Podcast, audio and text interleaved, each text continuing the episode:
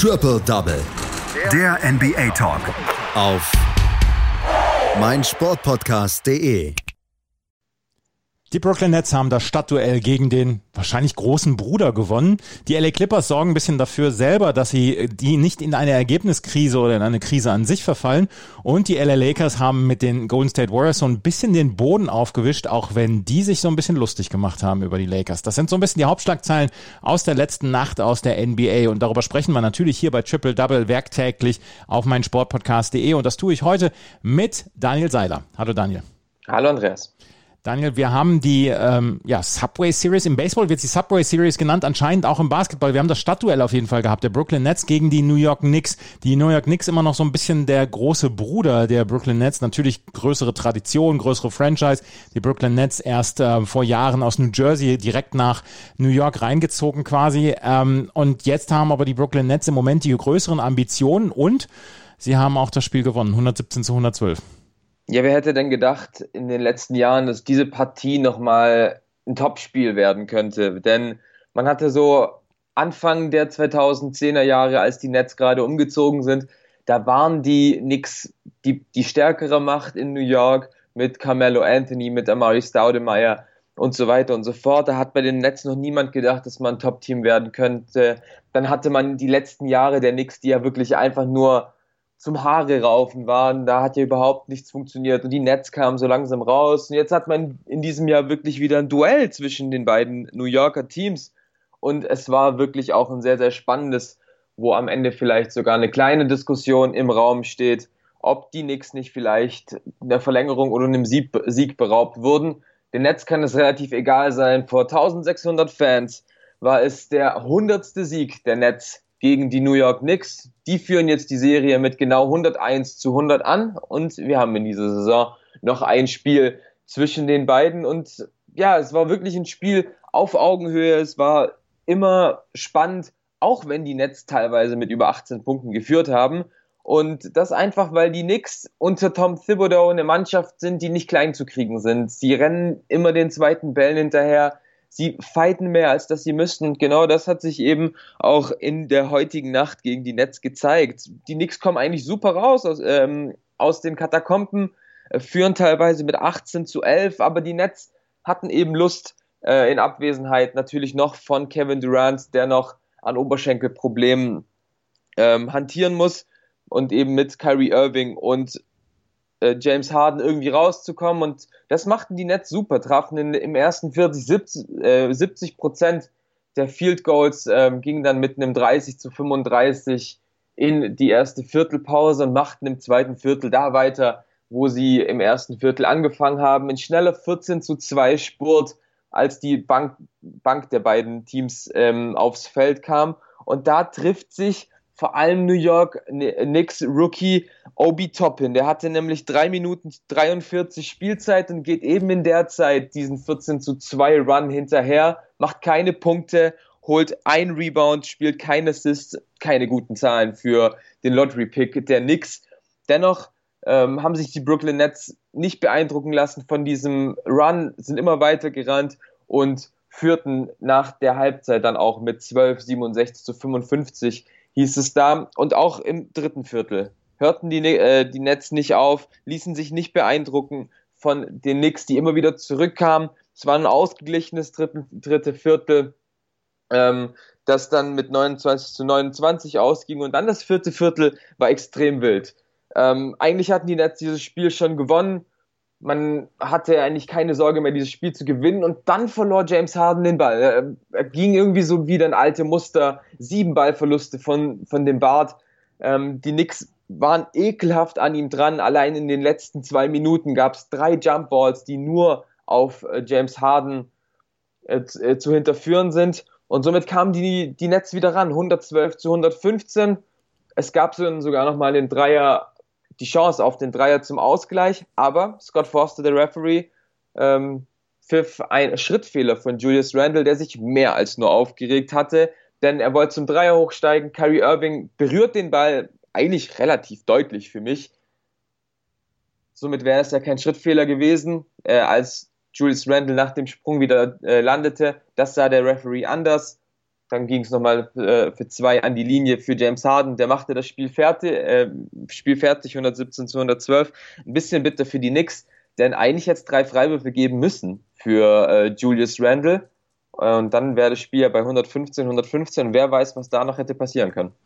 Die Brooklyn Nets haben dieses Spiel also gewonnen, aber wir können sagen, das ist so ein bisschen kleiner moralischer Sieg dann auch für die New York Knicks, oder? Sie bleiben dran, sie sind zäckig, sie sind eklig und äh, sie spielen Thibodeau Basketball. Das ist nicht so schlecht. Damit kann sich ja auch die Fanbase identifizieren. Ja, absolut. Ähm, ich, in New York erwartet dieses Jahr wieder niemand, dass, dass man einen Titel holt und die Playoffs sind schon über eigentlich allen Vorstellungskräften gewesen. Man hat da noch einen, mit Julius Randle einen All-Star aus den eigenen Reihen ja fast schon gezüchtet, äh, der auch wieder ein überragendes Spiel machte mit 33, 12 und 6 und es geht bei den Knicks gerade einfach nur um diese Basis eben aufzubauen. Denn klar, ein Randle, ein Barrett und auch ein Emmanuel Quickly, die werden auf lange Zeit in New York gesetzt sein, aus es passiert noch ein Trade. Aber ansonsten muss man eben schauen, denn schaut mal auf den Boxscore der Knicks, es haben nur sechs Spieler überhaupt Punkte gemacht.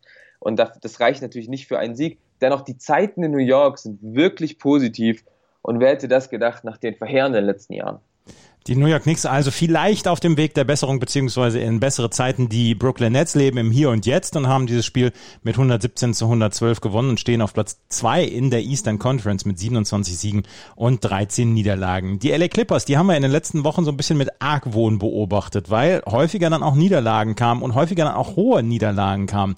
Und so ein bisschen mussten sich dann Paul George, Kawhi Leonard und Co. auch, ja, vielleicht sogar rechtfertigen für ihre Leistung. Letzte Nacht haben sie sich sportlich gerechtfertigt gerechtfertigt. Mit einem 119,99 bei den Dallas Mavericks. Ähm, war das ein Sieg, der so ein bisschen aus der Krise auch führen kann? Ja, auf jeden Fall, weil die Clippers wieder den Basketball gezeigt haben, der sie eigentlich stark macht. Ähm, ein guter Kawhi Leonard, der einfach mal übernimmt, der auch notfalls mal ein bisschen länger auf dem Feld steht, als es sein muss. Paul George, der vielleicht gar nicht mal so aktiv spielen muss, aber die wichtigen Würfe trifft. Also gerade ähm, kurz vor Schluss trifft er einen extrem wichtigen Dreier und dann halt auch einfach Produktion von den ersten sieben Männern, also von Kawhi Leonard über Paul George bis hin zu Lou Williams und Nick Batum auf der Bank haben alle äh, sieben ersten Spieler zweistellig gescored und dieser Teamerfolg war es, der den Clippers letztendlich den Sieg gebracht hat. Und wir erinnern uns ja wahrscheinlich alle noch an das erste Duell der Clippers gegen die Mavericks. Erste Woche der, der, der Saison und die Mavs fegen die Clippers mit minus 51 aus der Halle. Und da merkte man schon so ein bisschen, dass die Clippers ähm, ja ein bisschen angepisst waren von diesem Spiel, sorry, dass ich das so sage, ähm, und wirklich die Mavs in dem Moment schlagen wollen.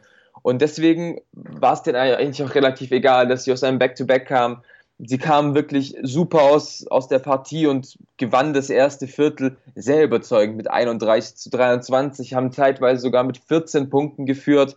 Bei den Mavs war, waren es dann gerade so die Bankunit um Jalen Brunson und Tim Hardaway Jr., die zum Ende des ersten Viertels nochmal ein bisschen rankamen. Ähm, und um im zweiten Viertel dann Luka Doncic übernehmen zu lassen. Auch der Slowene eigentlich mit einer guten Partie steht am Ende bei einem Triple-Double mit 25 Punkten, 10 Rebounds und 16 Assists. Und ja, die Mavs kamen wieder ran, haben sogar teilweise geführt mit einem Punkt und dann kamen dann doch ähm, Marcus Morris Sr. und Reggie Jackson, die zusammen acht Punkte in Folge aufgelegt haben. Somit ging es wieder mit einer Führung für die Clippers in die Halbzeit 55 zu 50 hieß es dann. Und dann war es im dritten Viertel so ein kleines Duell zwischen Porzingis und Kawhi Leonard. Also Porzingis alleine machte 13 Punkte, aber Kawhi Leonard wusste immer wieder, wie er die Mavs angreifen sollte gerade in der Zone konnte äh, Dallas nicht so wirklich was gegen Kawhi anfangen. Er machte viele ähm, gute Plays innerhalb der Zone, innerhalb der Drei-Punkte-Linie und somit wuchs die Führung der Clippers immer weiter an und vor dem letzten Viertel lagen äh, die Clippers dann mit 85 zu 87 in Front. Und ja, viertes Viertel eigentlich wieder so ein, ein kleines Recap vom ganzen Spiel die Clippers waren zwei, zweistellig weg, die Mavs kamen wieder ran durch wilde Plays von Luka Doncic, durch kluge Plays von ähm, Christoph Porzingis ähm, und auch durch Dreier von Tim Hardaway. Somit waren es kurz vor Schluss nur noch vier Punkte. Allerdings war es dann eben zu wild. Dann von mir der angesprochene Dreier von Paul George, der den Dagger eigentlich dann drauf gemacht hat. Und somit war es der Schlusspunkt und der Sieg für die Clippers. Und ein Key Fact waren auch da vielleicht die Schiedsrichter. Luka Doncic hat nach der Partie auch gesagt, er darf diesmal nicht über die Männer in Schwarz und Weiß und Grau sprechen, denn sonst müsste er eine Geldstrafe zahlen. Aber ja, die Zahlen belegen es so ein bisschen. Nur fünf Freiwürfe für die Dallas Mavericks und das trotz einem sehr aktiven Zonenspiel von Luka Doncic ist, ist natürlich ein bisschen schade, aber natürlich nicht der einzige Grund für die Niederlage. Die LA Clippers gewinnen also bei den äh, Dallas Mavericks mit 109 zu 99 und ja, so ein bisschen haben sie die Blutung gestoppt, möchte man sagen. Die Clippers im Moment auf Platz 4 in der Western Conference mit 26 Siegen und 15 Niederlagen. Die Dallas Mavericks auf Platz 8 mit 20 und 18. Ein Spiel haben wir noch, das ist der LA Lakers bei den Golden State Warriors. Die Golden State Warriors am Abend vorher hatten so einen guten Sieg erlangt. Ähm, jetzt haben sie eine richtige Husche bekommen. 97 zu 128.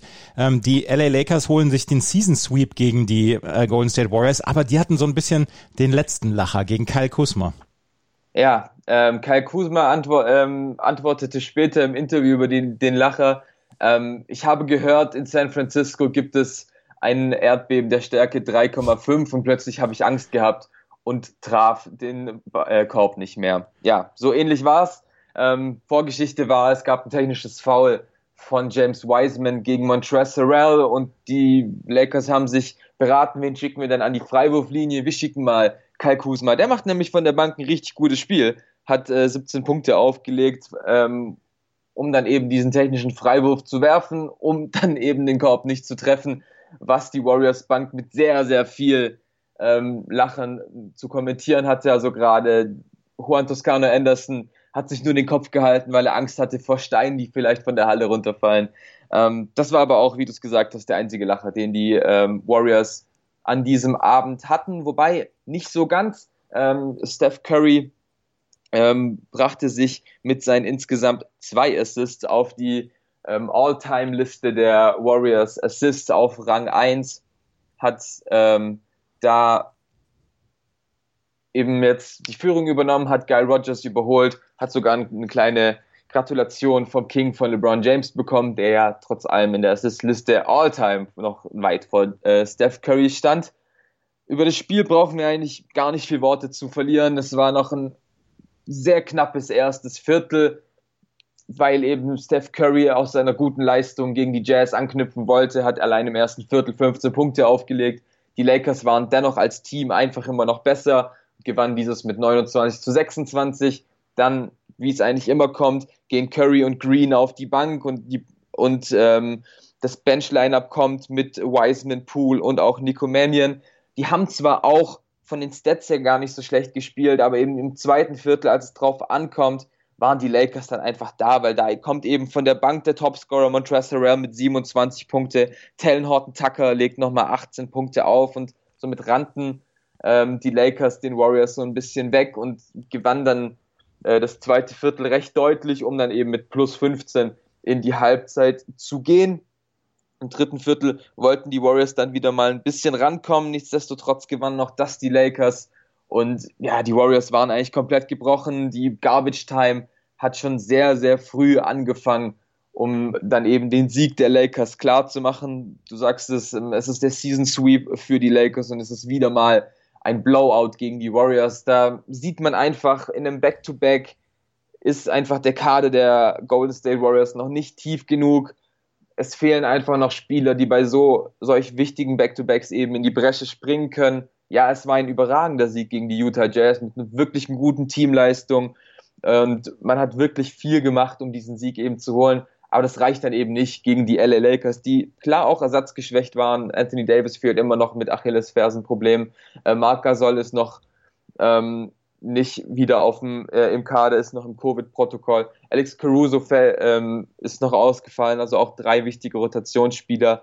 Nichtsdestotrotz eben auch gegen solche lidierten Lakers reicht es noch nicht für die Golden State Warriors, die jetzt natürlich bangen müssen, ob sie noch äh, in die Playoffs kommen. Jetzt nach 40 Spielen stehen sie 20 und 20 und sind jetzt eben auch wieder zwei Spiele weg von den äh, Dallas Maver Mavericks, die eben auf Rang 8 stehen.